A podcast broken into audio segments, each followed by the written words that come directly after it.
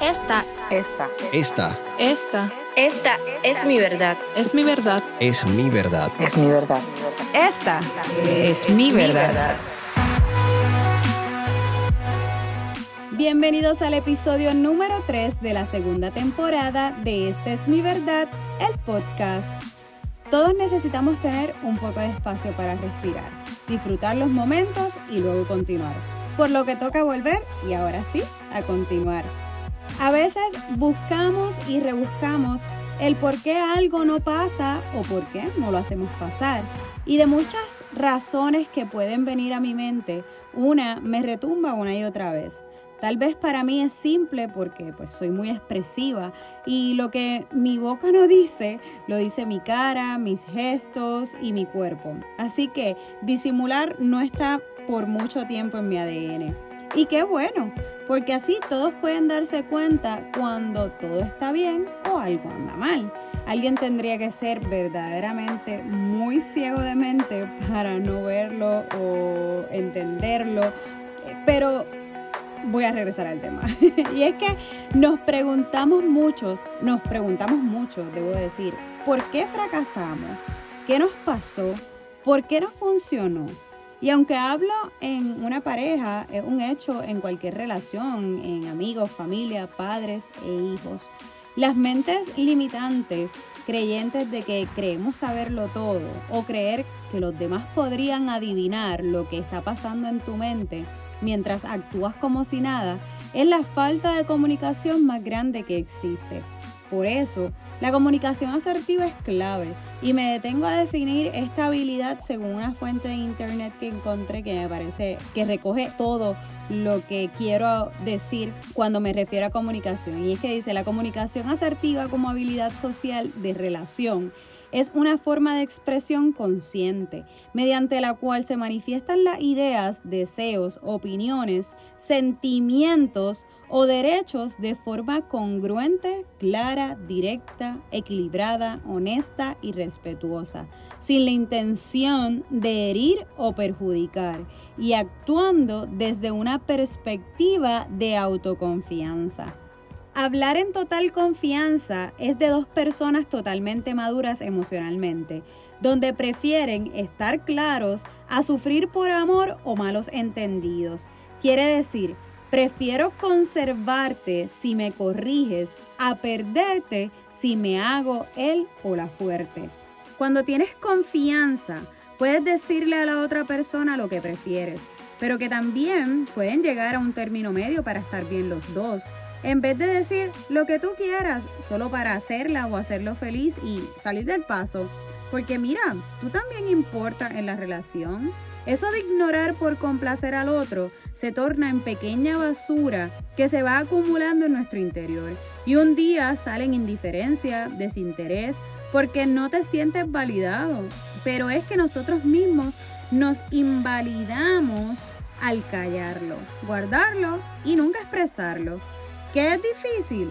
Sí, porque la, de- la domesticación nos ha llevado a encerrarnos en nosotros mismos, en que la mujer calla y el hombre manda, en que no digo nada para no hacerle sentir mal, en que mi opinión no vale, porque eso es lo que viví en mi casa y haciendo lo que el otro quiere, solo así le haré feliz y dejo de ser yo feliz. No tengo por qué pedirle ni decirle. Si él o ella me conocieran, sabría lo que me pasa. Mejor no digo nada, porque si lo digo saldremos peleando y mejor no. Ah, es que eso es lo que vi de mi papá o de mi mamá. Y así puedo seguir buscando todo lo que guarda ese niño interior nuestro para no ser asertivo en nuestra comunicación. La comunicación es dada desde la confianza y si entre su pareja, amigo, familiar no hay confianza, ¿de qué se sostendrá esa relación? Si no puedo ser yo, si me cohiben tus críticas y lo que puedas pensar de mí, como dicen por ahí, pues mira, ahí no es. No puede existir a modo de parálisis este sentimiento de desconfianza, porque jamás podremos ser seres libres que se amen y se respeten. Así que debemos ser primero sinceros con nosotros mismos, saber qué quiero y qué espero de mis relaciones, y sentirme en confianza de comunicar lo que me gusta o no, lo que prefiero o cómo lo prefiero y ser capaz también de recibir de mi pareja aquellas opiniones de mí donde podrían ser puntos a mejorar, donde me corrige desde el amor y no la crítica para juntos crecer. Y si te corrige mal, tú en amor puedes decirle, es que no estás utilizando las palabras correctas para yo entender. Y así van forjando desde la madurez y el respeto la manera en que cada uno logrará sentirse amado. Esto me lleva a acordarme eh, el primero de los acuerdos eh, de Miguel Ruiz, sé impecable con tus palabras, donde nos dice que la mente humana es como un campo fértil en el que continuamente se están plantando semillas. Las semillas son opiniones, ideas y conceptos. Tú plantas ese concepto y crece en tu mente.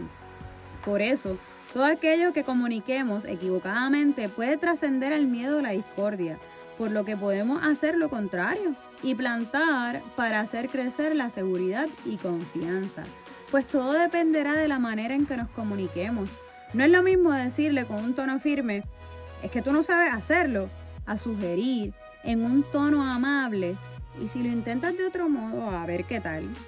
A veces es difícil porque estamos domesticados a como nos trataron nuestros padres, pero en nuestras manos está cambiar la manera en la que merecemos ser tratados, amados y en la manera en que queremos ser entendidos y entender. Estoy leyendo un libro que se llama Hasta que la muerte nos separe, que nos brinda cuatro pasos para negociar cada tema que surja en la vida de pareja y lograr una comunicación asertiva y efectiva cuando las cosas se ponen difíciles. El primer paso es que en las discusiones que sean basadas, eh, que las discusiones sean basadas en el problema y no en la pareja. Aquí evitamos las culpas o quién gana o quién tiene la razón. El número dos es que cada uno debe entender claro la posición del otro. Aquí es la empatía y entender al otro para conocer su opinión del asunto, respetando el mismo, dejándole al otro el espacio para expresar lo que piensa y siente. El número tres es compartir posibles soluciones. Aquí es poner a la mesa todas las opciones posibles hasta poder encontrar una que solucione las diferencias. Y la cuarta y muy importante es tomar una decisión que satisfaga a ambos. Debe ser un punto donde ambos ganen y no donde uno gane más que el otro. Porque una relación exitosa requiere de reciprocidad y balance.